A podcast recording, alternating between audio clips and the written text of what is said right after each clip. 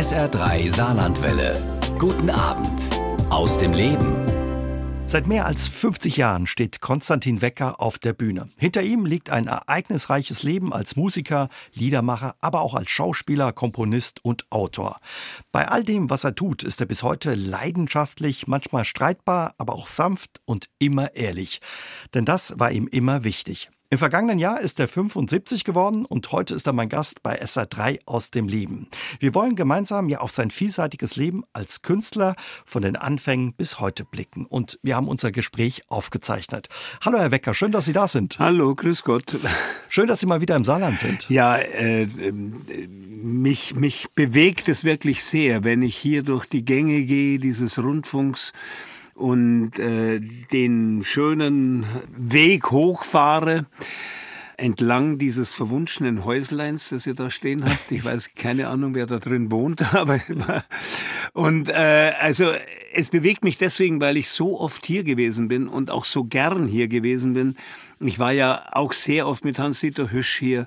Und dann, wie gesagt, Dieter Hildebrand und so viele Wegbegleiter. Und jedes Mal, wenn ich hierher komme, muss ich wirklich sagen, ist es fast wie ein Stückle Heimat.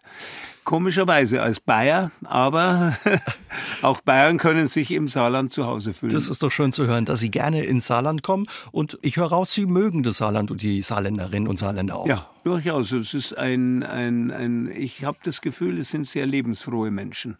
Der Eindruck trügt nicht, Herr Wecker. Sie sind im vergangenen Jahr 75 geworden. Haben Sie ein bisschen gefeiert? Wenig. Ich muss ehrlich sagen, ich habe relativ wenig gefeiert, weil ja, ich wollte mir mit diesem 75er schon auch bewusst werden, äh, dass ich vielleicht jetzt gegen Ende meines Lebens etwas weniger feiere, um weiterhin auch wirklich viel arbeiten zu mhm. können, mhm. weil es macht mir nicht nur sehr viel Freude, auf der Bühne zu stehen. Ich glaube auch, es ist gerade im Moment auch sehr wichtig. Also ich bekomme so schöne Rückmeldungen von meinem Publikum, dem ich überaus dankbar bin, weil mein Publikum ist mir über Jahrzehnte hinweg, trotz all der Brüche, die es in meinem Leben gab, auch in meiner Kunst und trotz all der unsäglichen Torheiten, die ich gemacht habe, ist mir ja mein Publikum treu geblieben. Was Schönes. Auch ist das auch mit der Grund, warum Sie sagen, ich stehe noch gerne auf der Bühne oder was bedeutet es Ihnen auch noch mit 75 auf der Bühne stehen zu können? Der Hauptgrund ist ein ganz privater. Für mich ist auf der Bühne zu stehen eigentlich wie Meditation. Ich kann das ganz kurz erklären. In den wenigsten Fällen denken wir Menschen ja, sondern wir werden gedacht. Es denkt uns. Gedankenkarusselle ja, und so. Ne? Die Gedankenkarusselle, die, also ich glaube, jeder wird mir da zustimmen. Jede und jeder und manchmal ist es ja so und auch sehr schön, das Denken ist ja auch wichtig und die Ratio ist auch wichtig, kann auch wichtig sein, wenn man es wirklich bewusst macht. Mhm. Aber sie kann einem auch verrückt machen. Aber sie kann einem auch verrückt machen, so ist es. Und einen auch belügen. Mhm. Ja.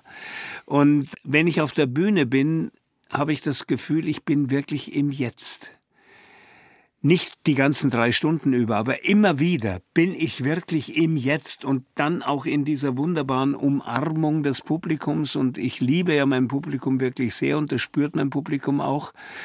Und äh, ich habe vielleicht mein wichtigstes Gedicht, das ich geschrieben habe, habe ich vor elf Jahren geschrieben und heißt, jeder Augenblick ist ewig, wenn du ihn zu nehmen weißt. Und äh, in diesem Augenblick, in diesem ewigen Augenblick, bin ich auf der Bühne, immer wieder. Und wie sagte der bengalische Dichter und Philosoph Rabindranath Tagore so schön mal, wenn der Tod ihn fragen wird, haben deine Lieder Bestand, dann sagt er, das weiß ich nicht, aber ich weiß, dass ich meine Ewigkeit gefunden habe, wenn ich sie sang. Also das ist der Moment, ja, wo sie dann bei sich richtig dann offenbar ja. auch sind. Wie hätte der ja 25-jährige Konstantin Wecker den 75-jährigen gefunden? Da hätte ich kein Problem damit gehabt, weil ich habe ja sehr viel ältere Mentoren gehabt in meinem Leben und habe die auch immer sehr verehrt und geschätzt. Ich meine, gut, das waren jetzt keine 50 Jahre älter, aber Dieter Hildebrand war ja 20 Jahre älter, der Hans-Dieter war noch älter, glaube ich, als ich. Und ich hab, hatte nie ein Problem, ältere Menschen wenn sie mir inhaltlich etwas geben konnten, und das konnten die mhm. ja nun wirklich, denen zu begegnen. Und vor allem habe ich auch eins gelernt. Ich habe ja auch als sehr junger Mann mit älteren Musikern gespielt. Auf der Bühne ist man gemeinschaftlich alterslos. Spielt das Alter keine Rolle? Da spielt es überhaupt keine Rolle mehr. Wie ist es für Sie, eben nicht mehr 25 zu sein und jetzt 75? Ist das Alter für Sie was, was Sie gut annehmen können? Ich versuche es zu lernen, damit umzugehen. Und es gibt schon auch sehr viel Schönes dran. Und das Schöne ist, trotz aller Malaisen, die man hat, körperlicher Natur, ja, also ich kann halt nicht mehr so hüpfen wie früher nach meinem Bandscheibenvorfall und solche Dinge. Aber das Schöne ist, dass man im Alter dankbarer wird. Also wenn ich als junger Mann noch gedacht hätte, als sehr eitler junger Mann, und das war ich natürlich, wenn ich dann noch gedacht hätte, diese Verse, die ich geschrieben habe, und die Melodien, die hätte ich mir in irgendeiner Weise verdient, das ist alles Quatsch. Ich bin einfach nur beschenkt worden in meinem Leben. Ich bin mit meiner Poesie beschenkt worden, ich bin mit meiner Musik beschenkt worden, ich bin mit meinem Elternhaus beschenkt worden. Meine Eltern waren keine Nazis, mein Vater war Sänger, er hat mich zur Musik geführt äh, und zwar sehr liebevoll und nicht streng oder autoritär. Überhaupt ein unglaublich erstaunlicher Mann, ein antiautoritärer Vater und das 1914 geboren in der Zeit der schwarzen Pädagogik. Also ein kleines Wunder war das. Meine Mama hat mich zur Literatur geführt. Was für ein Glück habe ich gehabt. Und im Alter fällt einem das auf. Man wird dankbarer.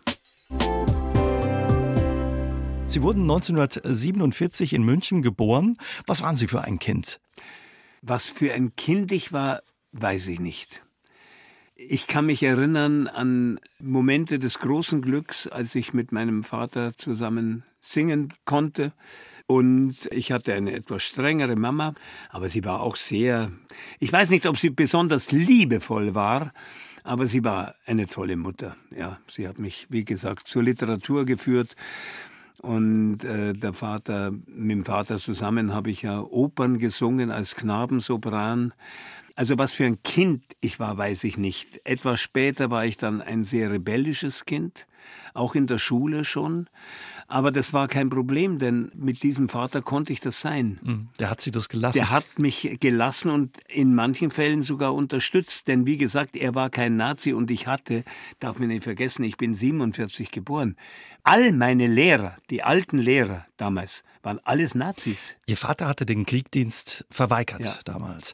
Wenn Sie sagen, Sie haben später dann in der Schulzeit ja gerne ein bisschen, waren Sie ja ein Revoluzer, Sie haben gerne provoziert. Was hat Sie dabei angetrieben? Wollten Sie die, die Lehrer da ein bisschen aus der Reserve locken? Ja, weil ich, wie gesagt, ich hatte ein Zuhause, in dem ging es so viel freier und antiautoritärer zu wie in meiner Schule. Und dadurch, dass meine alten Lehrer, die Referendare, dann waren etwas anders, die jüngeren, die kamen später im Gymnasium, aber meine alten Lehrer, damals von der Volksschule, so hieß es damals, Grundschule heißt es jetzt, das waren alles wirkliche Nazis. Und ich meine, ich komme aus einem antifaschistischen Elternhaus und begegne bekennenden Nazis als Lehrern. Das konnte nicht gut gehen. Mhm. Und irgendwann bin ich dann ins Gymnasium, das werde ich nie vergessen. In meinen ersten Schultag im Gymnasium ging ich mit einem Band von Bakunin unterm Arm. Ein Anarchist. Ein, ein Anarchist und habe mir gedacht, damit ärgere ich meine Lehrer wohl richtig und das, ich habe es geschafft. Ich, ich habe ihn nicht gelesen gehabt, aber ich habe meine Lehrer geärgert. Sie haben schon gesagt, der Papa war Opernsänger und auch Kunstmaler. Die Mama hat sich für Literatur interessiert. Die beiden haben sie auch eben mit der Kunst und Musik in Verbindung gebracht. Sie sind in München in, ja, in der Innenstadt aufgewachsen. Geld gab es nicht so viel, aber eben viel äh, Musik und Kultur. Wann haben Sie so das erste Mal so richtig Musik wahrgenommen? Ich glaube, als Einjähriger schon. Also die war immer da. Weil der Papa hat immer gesungen und äh, der hat, war ja auch Maler.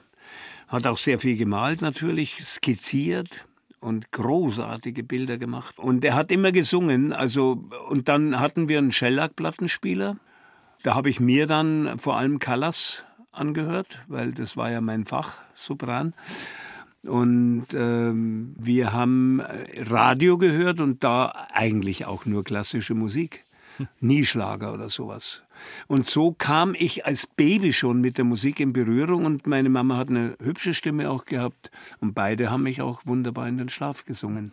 Mit sechs Jahren haben Sie dann selbst angefangen, Klavier zu spielen. vier eigentlich Mit vier schon, sogar ja. schon. Später dann auch Geige gespielt, Gitarre. Also ging gar nicht anders, als dass Sie selbst auch Musik gemacht haben in diesem Elternhaus. Nee, das äh, vor allem, äh, wo ich nochmal meinen Eltern danken muss, sie haben es unglaublich liebevoll aus Freude an der Musik gemacht. Und wir hatten wirklich wenig Geld und sie hätten ja auch versuchen können, aus mir ein Wunderkind zu machen. Das wollten Sie nicht. Und das haben sie zum Glück nicht getan.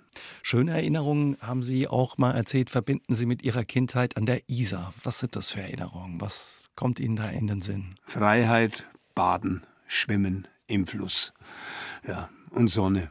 Also natürlich gab es auch Winter in München, logischerweise, aber die habe ich aus, meiner, aus meinen Kindheitserinnerungen, habe ich den Winter ausgeklammert. Ich war kein großer Skifahrer, sondern ich war ein Flussschwimmer, ein bekennender Flussschwimmer, das bin ich übrigens heute noch. Heute kann man Sie auch noch an der Isar treffen? Ja, immer wieder radel ich hin und äh, stürze mich in die kalten Fluten. Kalt äh, sind Sie ja auch, aber es ist eben auch schön an der Isar. Sie haben, was ich toll finde, bis heute Freunde aus dieser Zeit, aus Ihrer Schulzeit, die all die Jahre die Freundschaft überdauert hat. Was bedeutet Ihnen das auch, dass Sie Ihre Freunde so lange begleiten auf Ihrem Weg? Erstens mal was für ein Glück, dass sie noch leben, weil es sind ja so viele Menschen, klar, im, für einen 75-Jährigen erkennt natürlich viele, die schon gestorben sind. Und äh, meine engsten Freunde, mit denen wir immer noch eng befreundet sind, die leben noch und die waren ja auch Schulkameraden. Das Interessante ist wirklich, dass wir alle auf dem gleichen Gymnasium waren. Und äh, wir wissen heute noch genau, welche Lehrer da waren und wie sie waren. Und wir können auch heute noch über die Lehrer lästern. Und über ein, zwei haben wir uns auch freuen können. Sie hatten als Kind schon einen großen Freiheitsdrang. Angeblich sind Sie mit 12, 13 Jahren das erste Mal von zu Hause ausgerissen, sind bis Augsburg gekommen. Was hat Sie dazu bewogen, abzuhauen? Erstaunlicherweise nicht mein Elternhaus. Ich bin also nicht vor meinem Elternhaus geflohen, aber ich wollte noch freier sein. Ich wollte als freier Dichter leben. Und das war wirklich schon, ich glaube, ich war nicht zwölf, ich war, werde 13 oder 14 gewesen sein beim ersten Mal. So genau weiß ich das nicht mehr. Aber ich, mir war klar, ich wollte, ich habe damals auch irgendwas von einem französischen Rinnstein-Poeten gelesen, der wohl auf der Straße lebte und seine Gedichte auf irgendwelche Straßenbahnquittungen schrieb oder so irgendwas. Also eine und sehr das hat mich romantische fasziniert, Ja. fasziniert, ja. Und ich wollte als freier Dichter leben. Und ja, das Abenteuer hat mich natürlich auch gereizt. Und äh, kam aber bei dem ersten Ausriss von zu Hause, kam ich sofort am nächsten Tag wieder zurück. Haben gemerkt, Weil das war es, doch es war nichts. auch noch Winter. Okay. Das war die falsche Jahreszeit zum Ausreißen.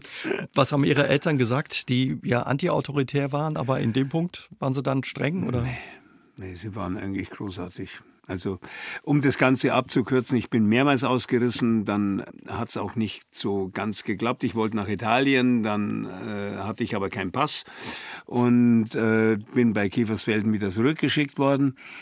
Und dann habe ich es auch mal geschafft nach Italien und irgendwann habe ich einen großen Blödsinn gemacht und wollte also als freier Dichter wieder leben. Das war kurz vorm Abitur und hatte nur kein Geld dazu und ein Freund von mir hatte da Zugriff auf einen Tresor seines Vaters, der war der Chef der Rennbahn Riem in München. Und dann haben wir gesagt, na gut, das ist sowieso ein unsauberes Geld, Rennbahn Riem, was, was, das kann man auch mitnehmen. Und dann, äh, wie gesagt, ich, wir haben ja auch nicht versucht, unsere Spuren zu verbergen. Wir wurden dann verhaftet. Sie sind geflohen dann richtig. Ne? Mit 30.000 Mark waren das damals richtig Geld. 30.000 ja. Mark war viel Geld damals. Und dann besuchte mich mein Vater im Gefängnis und sagte nur einen Satz, den ich nie vergessen werde in meinem Leben. Konstantin, ich hab's dir immer schon gesagt, zwischen Künstler und Verbrecher ist nur ein kleiner Unterschied. Wie es so aussieht, taugst du nicht zum Verbrecher. Und er hat auch noch gesagt, er wird mir nie mehr irgendwas vorwerfen. Das hat er auch getan. Und das finde ich schon großartig für einen Vater. Hm, absolut, ja. ja. Wie war das aber für Sie, als Sie ja nach der Flucht gefasst wurden und dann im Gefängnis gelandet sind, die Gefängnistür hinter Ihnen ins Schloss gefallen ist? Natürlich bitter, natürlich auch sehr spannend. Ich meine, ich war extrem abenteuerlustig und was für ein spannendes Abenteuer, im Knast zu sein. Und ich habe in diesen Monaten festgestellt, dass Freiheit nicht nur zu tun hat mit äußeren Bedingungen, sondern dass ein Freiheitsgefühl, ein wirkliches Freiheitsgefühl, ganz, ganz viel auch mit innen zu tun hat. Und ich hatte Momente, fast meditative Momente, zum ersten Mal in meinem Leben wurde mir das bewusst, ich hatte früher sicher auch schon meditative Momente beim Schreiben, weil ich habe ja schon mit 12, 13 angefangen, meine ersten Gedichte mhm. zu schreiben. Aber da wurde es mir bewusst, Eitelkeiten fallen weg. Man muss sich nicht mehr darum kümmern, wie man angezogen ist, wie man aussieht, weil Anstaltskleidung. Und alles ist wichtig für mich gewesen, weil ich es erfahren habe. Das heißt, überhaupt nicht, dass man deswegen Menschen einsperren soll und ihnen eine Einheitskleidung geben soll. Es muss ich immer wieder betonen. Ja, und ich war ja zweimal in meinem Leben im Knast und das zweite Mal war es auch eine Riesenchance für mich, denn mich hat mein zweiter Knast hat mich eigentlich vom Tod gerettet in meiner Sucht, in meiner großen Kokainsucht und ich hätte es nicht überlebt, wenn ich nicht eingesperrt worden wäre. Aber ich will und ich muss immer wieder auch da betonen, ich bin nicht dafür, Süchtige einzusperren. Ich hatte diese große Chance, weil ich hatte ja auch außen immerhin auch ein Publikum und meine Eltern haben noch gelebt und ich hatte Freunde und alles Mögliche. Aber wenn du als äh, normaler Süchtiger eingesperrt wirst, kriegst du nie mehr einen Job und du bist kriminalisiert für immer. Also bitte, das ist ganz wichtig und ist mir ganz wichtig, äh, immer wieder zu erwähnen. Sie haben mal gesagt, Sie waren da ein Stück weit privilegiert als ja. Süchtiger eben auch. Ja, über Ihre Kokainsucht wollte ich später noch ein bisschen mit Ihnen sprechen. Nach vier Monaten sind Sie dann als 19-Jähriger wieder aus dem Gefängnis gekommen, haben das Abitur dann mit viel Unterstützung vom Papa, glaube ich, der viel äh, auf den Schulleiter eingeweckt hat, äh, nachholen können. Und äh, für Sie war aber auch immer klar, dass Sie dann eben auch Musiker und Künstler werden wollen, offenbar. Ja, ich wollte mein Abitur Abitur schon machen, weil ich wollte schon auch studieren. Und mich hat vor allem Psychologie interessiert, das habe ich ja dann auch mhm. studiert, Psychologie und Philosophie. Aber ich wollte immer Musiker werden. Ich wollte eigentlich Opernkomponist werden. Aber das war in der Zeit, als ich dann auch auf der Hochschule war. Es war die Zeit Donau-Eschingen, also absolut atonale Musik war angesagt und alles, was einen melodischen Anklang hatte, wurde ausgelacht und verpönt und ich bin Melodiker. Also ich kann, und äh, ich wollte ja immer auch meine Texte vertonen und auch als Opernkomponist Texte vertonen. Ich habe dann nie eine Oper geschrieben, weil ich habe mich dann entschieden, wenn die Großkunst so aussieht, dann werde ich lieber Kleinkünstler. ich habe, ich glaube, ich bin nicht falsch gelegen damit, mit dieser Entscheidung. Wie fanden Ihre Eltern Ihre Pläne, dass Sie gesagt haben, Sie, Sie wollen Musiker werden, Künstler? Das war völlig in Ordnung. Also ich habe ja damals schon viel vertont, nicht eigene Gedichte interessanterweise, sondern ich habe viel Goethe und Mörike vertont und Kästner auch damals schon.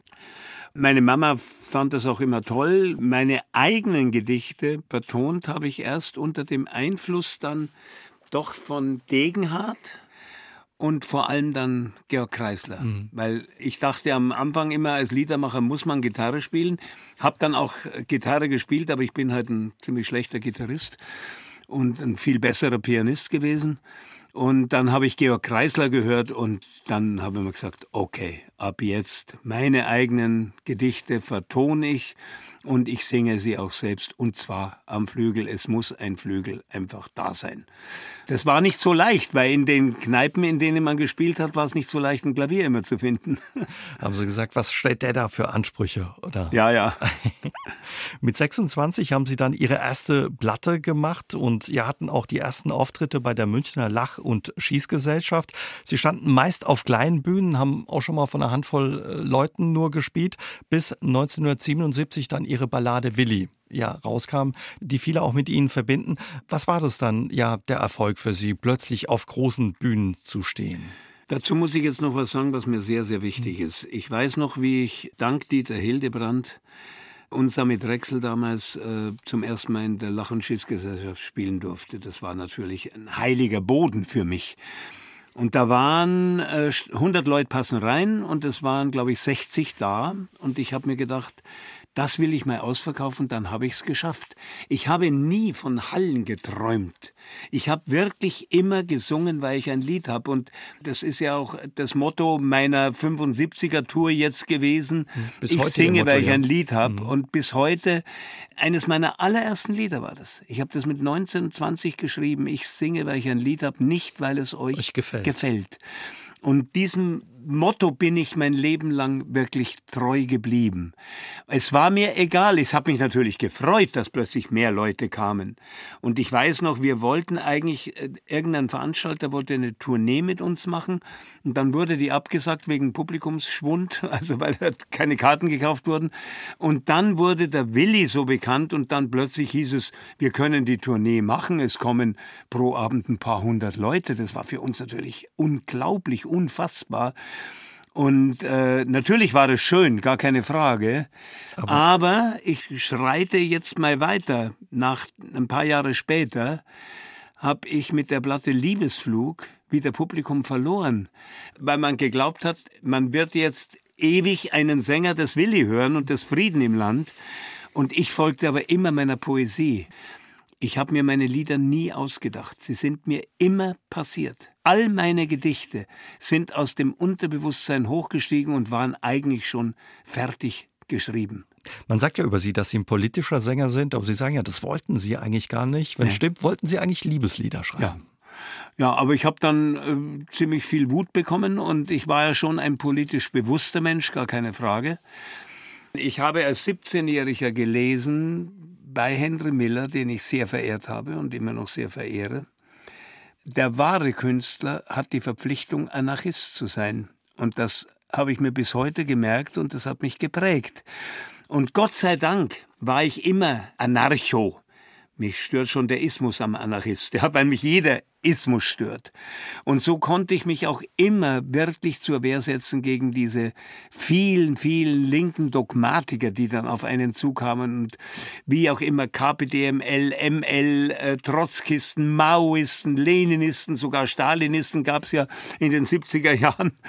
Die wollten alle eigentlich, dass man auf der Bühne im Endeffekt ihre Dogmen verkündet und da habe ich mich immer gewehrt dagegen. Sie haben sich nicht ja vereinnahmen lassen, in eine Schublade schieben lassen. Überhaupt, Konzerte in den 70ern, das konnte zu einem Abenteuer werden. Oh ja, ne? oh ja. Ich Was weiß noch, meinem geliebten Mentor Hans-Dieter Hüsch sind sie nachgereist, um seine Konzerte zu stören. Ja? Weil er ihnen politisch nicht deutlich genug äh, war und, und der arme Hans-Dieter, er ist dann in die Schweiz. Ich kann ihn gut verstehen. Bei Ihnen konnte es auch mal vorkommen, bei Ihren ähm, Konzerten, dass da einer dann auf der Bühne stand Oh ja. und eben ja losgelegt hat und nicht mehr von der Bühne runterkam. Jetzt waren Sie ein Typ von einer anderen Statur. Ne? Sie haben immer viel Sport gemacht, Sie wussten sich auch mal zu helfen. Ja, ich habe es zwar nie getan, aber ich glaube, man hatte äh, körperlich vor mir mehr Respekt als vor Hans-Dieter. Das war ein Glück für mich damals, aber nein, ich hätte da nie irgendwas gewaltsam gemacht. Wir haben es eigentlich dem Publikum überlassen.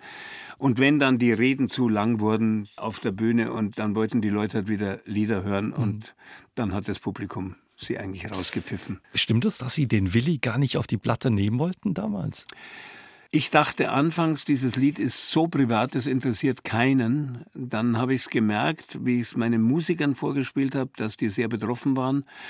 Dann sagte auch damals die Plattenfirma, ach, da müssen wir was ändern. Also sie wollten genau bei diesem Lied wollten sie einen Gospelchor noch im Refrain. Da habe ich gesagt, das kommt nicht in Frage. Das ist ein sehr privates Lied und das ist ein, ein Talking Blues und das passiert nur mit mir allein.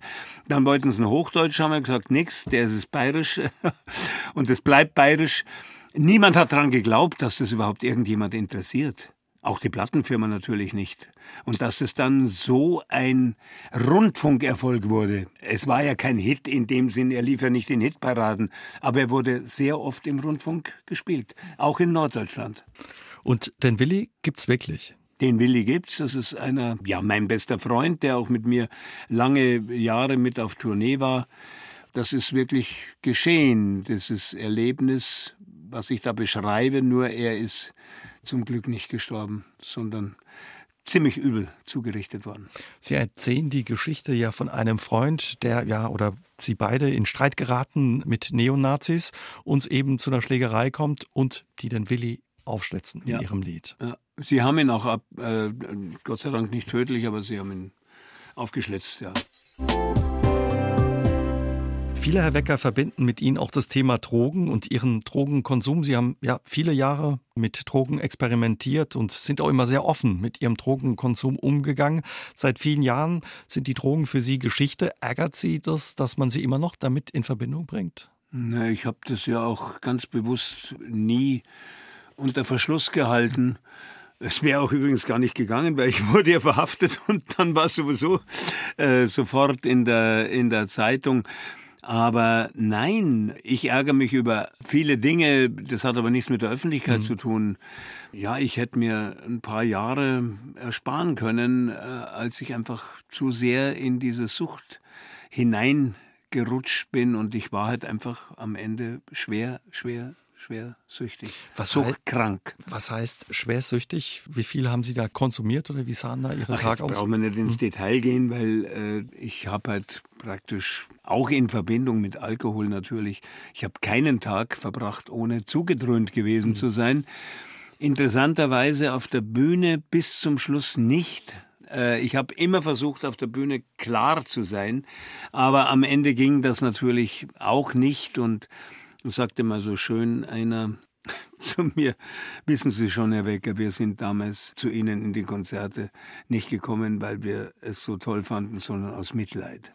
Und das finde ich auch schön. Wunderbar. Man hat ein Publikum, das in einem solchen äh, schlimmen Moment aus Mitleid kommt. Danke dafür, dass Sie gekommen seid. Und ja, und dann musste ich mich halt wieder neu erfinden. Und das musste ich oft in meinem Leben.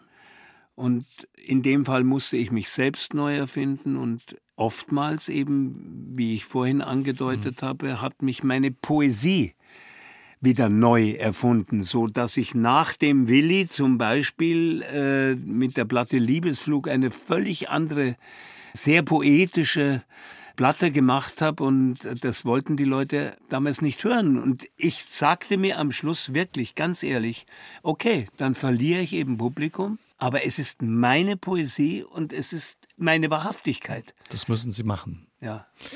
Und Sie sind zum Beispiel auch, Sie haben spät eine Familie gegründet, sind spät Vater geworden. Was hat das für Sie bedeutet und auch verändert?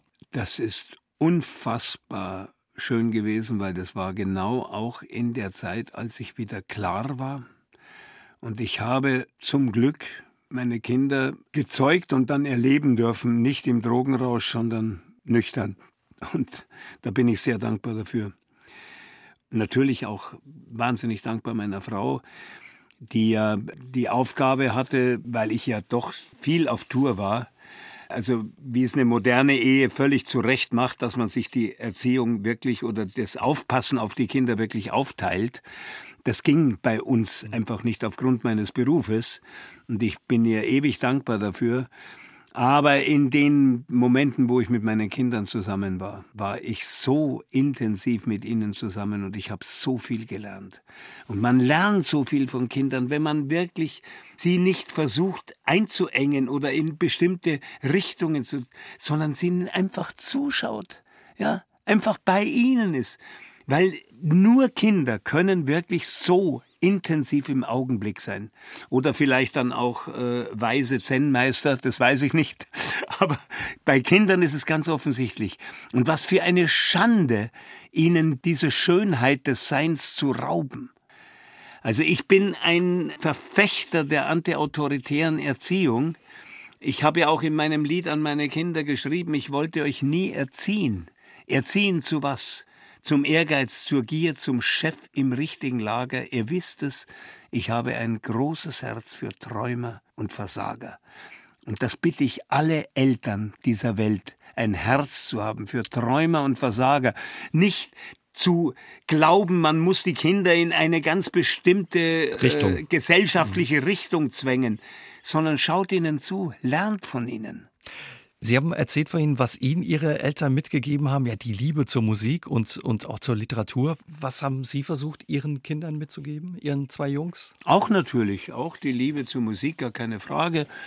Natürlich auch zur Literatur. Und ich habe von meinen Kindern gelernt, dass es unglaublich wichtig ist, ihnen wirklich paritätisch beizustehen. Nicht jetzt als der Vater, der alles besser weiß und Natürlich weiß ich und äh, sage ich gleich ähm, gegenüber einem vorauseilenden Vorwurf, der jetzt kommt, ja, lässt du denn deine Kinder bei Rot über die Ampel gehen? Natürlich nicht.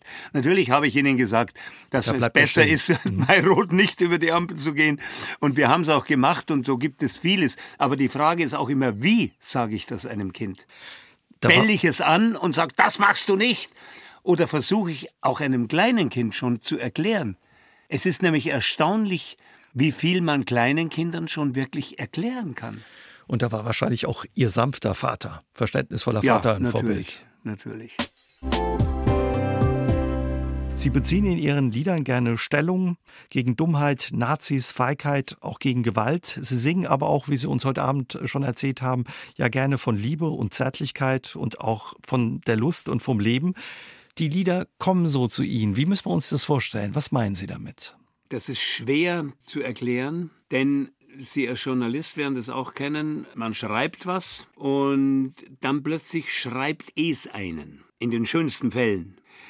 Und ich versuche auch meinen Studentinnen und Studenten öfters zu sagen, schreibt nicht mit dem Gefühl, dass das auch unbedingt was werden soll, dann ein Roman oder irgendwas, sondern schreibt einfach mal, wie man früher Tagebuch geschrieben hat. Nicht dafür, dass man ein Herzchen kriegt oder ein Smiley, sondern dafür, dass ihr durch euer Schreiben was von euch erfahrt.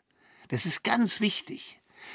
Und ähm, ich habe immer schon gemerkt, eigentlich, dass mir meine Poesie mehr von mir selbst gezeigt hat, mhm. als es meine Ratio wahrhaben wollte.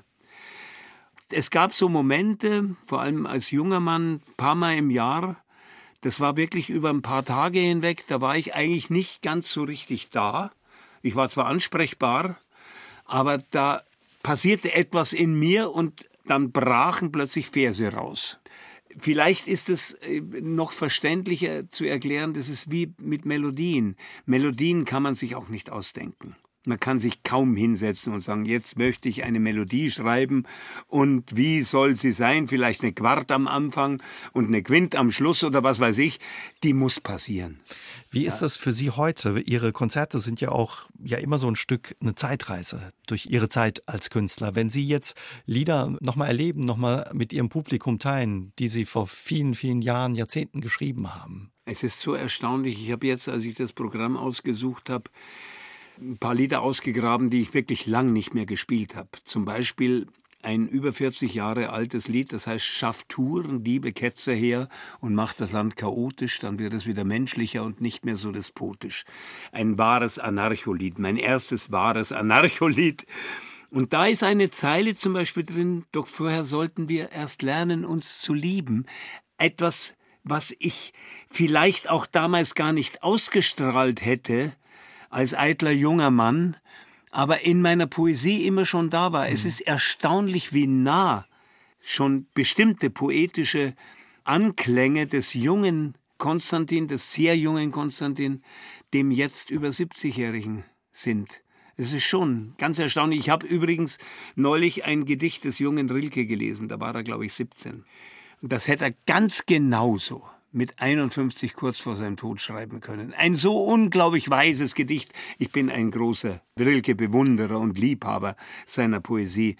Und dieses Gedicht war eigentlich für einen 17-Jährigen undenkbar. Aber es floss ihm aus der Feder. War schon in ihm. Es war in ihm. Sie haben später auch viel ja, Musiktheater gemacht und Musicals geschrieben, wie Jim Knopf und Lukas der Lokomotivführer, Oliver Twist, Ludwig. Daneben auch viel Musik gemacht. Wie kam es dazu? Eine Ihrer ersten Filmmusiken war, glaube ich, einen Erotikfilm damals. Ja, das war ganz früh. Da habe ich ja, ich brauchte ja Geld, war jung und brauchte das Geld. Und da waren, da gab es die sogenannten Softporno-Filme unter dem Aufkleber Aufklärungsfilme. waren ganz miese, schlechte, dumme Filme. Aber äh, ja, wir haben es halt mit, wir haben halt mitgemacht. Sie haben auch mitgespielt später. Ich habe auch mitgespielt. Nein, nein, in erster Linie habe ich da, wurde ich als Schauspieler entdeckt dafür. Dann habe ich mal irgendwann gesagt, es passt nicht mehr, ich kann das nicht mehr machen. Also ich habe dann immer schon auch auf der Bühne meine ersten Konzerte gemacht und gesagt, ich kann nicht mehr diesen Softporno-Darsteller sein. Beim Jodeln juckt die Lederhose, hieß einer meiner. Oder unter dem Dittel wird unter gejodelt. Dirndl wird gejodelt. Und dann habe ich aufgehört und dann kam über die Musik wiederum kamen meine ersten seriösen Rollen. Und zwar war das großartig, die wunderbare Margarete von Trotta wollte eine Filmmusik von mir. Und dann haben wir uns unterhalten über diese Filmmusik und dann schaut sie mich an und sagt, ach weißt du was, ich schreibe dir eine Rolle in den Film. Zack. Und zack, und plötzlich hatte ich eine seriöse Rolle unter einer wunderbaren, großartigen Regisseurin. Und so wurde ich überhaupt zum Schauspieler. Ich bin ja kein Schauspieler, ich habe das nie gelernt, aber ich hatte das Glück, in meinem Leben immer tolle Regisseure zu haben und Regisseurinnen und äh, dadurch habe ich das, glaube ich, auch ganz gut gemacht. Also haben Sie nicht so Naturtalent, sondern, wie Sie sagen, die Regisseure haben. Ich habe überhaupt kein Talent dafür, weil ich bin ja auch auf der Bühne immer ich selbst. Aber wie mir dann großartige Kollegen wie Mario Adorf zum Beispiel, den ich ja immer sehr bewundert habe und der sehr lieb war zu mir, sogar mein Lied von mir gesungen hat, was ich an dir mag, es wurde sogar ein richtiger Hit durch ihn. Und äh, der hat mir gesagt, du musst eigentlich gerade beim Film immer schauen, dass du etwas findest, was auch in dir ist und, und dann das zum Tragen kommen mhm. lassen. Also ich, mir haben dann schon ein paar tolle Kollegen auch ein paar Tricks gezeigt und geholfen. Aber ich sah mich nie als Schauspieler, während die Filmkompositionen, die lagen mir auch sehr am Herzen. Sie haben und ich werde jetzt, nur mhm. kurz noch, äh, ich werde jetzt am 16. Juli das Tollwut Festival in München eröffnen mit einem Wunschprojekt von mir, was ich immer schon machen wollte. Orchester, Leinwand und meine Filmmusiken. Und das ist viel an Filmmusik, was Sie gemacht haben. Das ist auf der Theresienwiese, ne? Ja, Tollwood genau. Festival. Und Sie haben Filmmusik gemacht für Key Royal. Stonk haben Sie auch Filmmusik gemacht. Die Weiße Rose von Michael ja. Verhöfen. Ja. Ist das ein großer Unterschied für den Film Musik zu machen oder ja eben für die Bühne mit Publikum? Nein, das waren ja auch immer tolle Filme und tolle Regisseure und ich muss sagen, ich bin da genauso rangegangen wie bei der Vertonung meiner Lieder. Dazu muss ich auch sagen, ich habe immer meine Texte vertont. Ich mhm. hatte nie zuvor eine Melodie, sondern immer zuerst den Text und darum habe ich auch in so verschiedenen Stilrichtungen oft meine Texte vertont. Wenn wir nochmal auf Ihre Zeit und Ihre Rollen als äh, Schauspieler gucken. Sie haben 2010 in Wunderkinder ein SS-Offizier gespielt. Oh ja. Wie war, wie war das für Sie? Das war so entscheidend für mich, dass ich glaube, es hat ein bisschen mein Leben sogar verändert, weil viele haben mich angegriffen dafür, dass ich das überhaupt mache, dass ich als Antifaschisten einen SS-Mann spiele. Und ich fand es eine tolle Idee von denen, mich, mir diese Rolle anzubieten. Und ich habe etwas erlebt, was ich mir eigentlich nicht zugetraut habe. Ich habe gedacht, als ich diese scheiß Uniform anhatte, ich bin dieser SS-Mann. Ich habe etwas in mir gespürt, was dieser SS-Mann war. Und ich war nach zwei Wochen sauer, wenn die Statisten nicht mich Heil, Heil, Heil Hitler begrüßt haben. Sobald ich die Uniform auszog bei Drehschluss, habe ich mich geschämt. Ich habe meditiert, ich habe gebetet, ich habe mich, ich hab mich entschuldigt. Aber ich habe etwas in mir gemerkt, was mein Leben sehr, sehr, sehr geprägt hat. Es wohnt alles in uns. Alles wohnt in uns und wir müssen nur höllisch aufpassen, dass es nicht ausbricht. Auch das Böse. Auch das Böse. Und ich bin heute so weit, ich äh, wehre mich natürlich nach wie vor gegen alle äh, Ideologien von Neonazis und alle ihre Taten und so weiter. Aber eigentlich tun sie mir wahnsinnig leid. Was für eine schreckliche Kindheit muss jemand haben, der als Erwachsener so eine Ideologie weitertragen kann. Vor allem in der Zeit, wo man schon weiß, wie, was alles passiert ist damit. Ihr Job als Schauspieler oder Ihre Tätigkeit als Schauspieler hat Sie 2009 auch ins Saarland geführt. Sie haben im Saartatort Bittere Trauben mitgespielt. Genau. Sie haben damals ja den Vater von Kriminalhauptkommissar Franz Kappel, also den Ludwig Kappel, äh, gespielt. Haben Sie noch Erinnerungen an die, an die Dreharbeiten? An den Film nicht mehr so, aber an die Dreharbeiten ja, durchaus, ja. Was kommt Ihnen da in den Sinn? Ach, bestimmte Drehorte und aber keine großen Zusammenhänge mehr. Aber es war, es war sehr spannend. Mhm. Vorhin haben Sie gesagt, bei all dem Erfolg und all den vielen Dingen, die Sie gemacht haben, und Sie haben unheimlich viel gemacht in ganz unterschiedlichen Bereichen, war Ihnen der Erfolg eigentlich nie wichtig. Ihnen ging es darum, ja, Ihre Lieder zu schreiben, Ihre Poesie, Ihre Texte. Trotz alledem haben Ihre Eltern den Erfolg noch mitbekommen? Ja, ja. Die Mama hat ihn mitbekommen und der Papa natürlich auch noch. Äh, dem war es weniger wichtig, passte zu ihm. Aber er hat sich auch gefreut. Und die Mama, muss ich sagen, also der war es auch sehr wichtig. Also die war auch sehr stolz. Sehr stolz. Ja. Kam die auch ab und zu zu ihren Konzerten? Die Mama war immer da. Also wenn es im, im bayerischen Raum war und musste auch immer einen ganz bestimmten Platz haben und war stocksauer, wenn dieser Platz für sie nicht vorgesehen war. War auch für Sie wichtig zu sehen, ah, die Mama ist ja da? Ja, natürlich, ja klar. Und äh, eine strenge Kritikerin oder konnte sie sich dann einfach ja fallen Sie lassen? war schon eine Kritikerin, vor allem, was ich ja nie vergessen werde, sie war in meiner Drogenzeit, als mich alle angeschleimt haben, oder die meisten, oder die anderen haben halt mitgemacht, die brauchten nicht lang schleimen, die waren, hat sie immer zu mir gesagt, wie schaust du aus? Das ist ja schrecklich. Und was ist mit dir? Und du bist auf der Bühne scheiße. Und also sie war eine strenge Kritikerin und äh, das war eigentlich toll. Als Sie ins Gefängnis gekommen sind, war sie glaube ich auch die erste, die am Telefon zu Ihnen gesagt hat, zum Glück. Ja, die war richtig froh, dass ich inhaftiert war weil sie sagt, sie sah auch, dass das meine große Chance ist. Die Sie, wie Sie eben heute Abend auch erzählt haben, ähm, genutzt haben und sich wieder neu erfunden haben. Wie blicken Sie zurück, Herr Wecker, auf all das, was Sie in Ihrem ja ereignisreichen Leben erlebt haben? Eigentlich nur noch voller Dankbarkeit, dass ich bei all dem, was ich mir auch an Dummheiten angetan habe, dass ich überhaupt noch hier sitzen kann, auf eine Bühne gehen kann, noch eine Stimme habe äh, zum Singen. Also es ist einfach nur ein, ich bin beschenkt worden und ich muss mich, klar, jetzt kommt auch die Zeit, wo man mit sich in vielem auch ins Reine geht und sich fragt, was hat man denn wirklich alles falsch gemacht. Ich sehe ja vieles von dem, was vielleicht die Gesellschaft als falsch bezeichnen würde, gar nicht unbedingt als falsch. Aber falsch macht man meistens dann, was man einem Menschen was antut. Und natürlich im Laufe eines langen Lebens hat man vielen Menschen doch auch was angetan. Und das kann man nicht dadurch ausgleichen, dass ich mir sage, ich habe ja auch viele Menschen glücklich gemacht. Das habe ich ganz mhm. sicher, weil die schreiben mir das und ich bin auch sehr dankbar, wenn sie mir sowas schreiben. Aber natürlich, es ist auch an der Zeit, sich schonungslos selbst gegenüber aufzudecken und vielleicht auch noch, wo es noch geht, zu entschuldigen. Können Sie das gut, sich auch kritisch begegnen und sich dem stellen? Jetzt immer mehr, weil ich jetzt auch in vielen anderen Punkten mich entschieden habe, klarer zu sein. Was wünschen Sie sich sonst noch auf der Bühne? Bleiben Sie weiter stehen? Sie werden sicherlich auch weiter schreiben, Ihre Texte, Ihre Poesie? Ich wünsche mir noch ein paar Einfälle. äh, also einfach noch eine, eine, ein paar Verse, die mir noch mehr zeigen von mir, die mich noch weiterführen.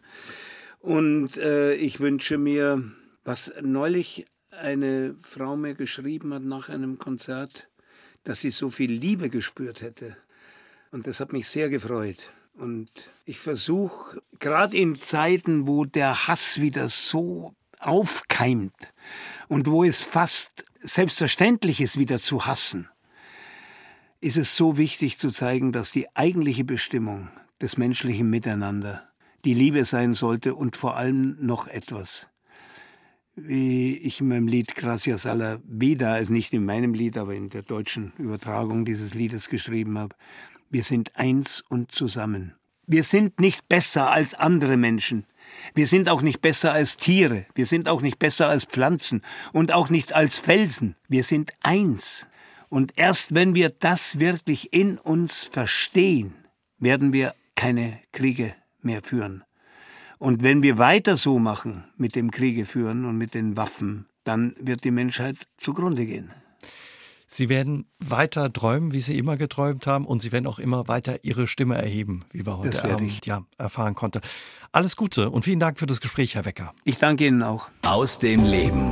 Der SR3 Talk am Dienstagabend ab 20.04 Uhr gibt's auch zum Nachhören auf sr3.de, auf YouTube und in der ARD Audiothek.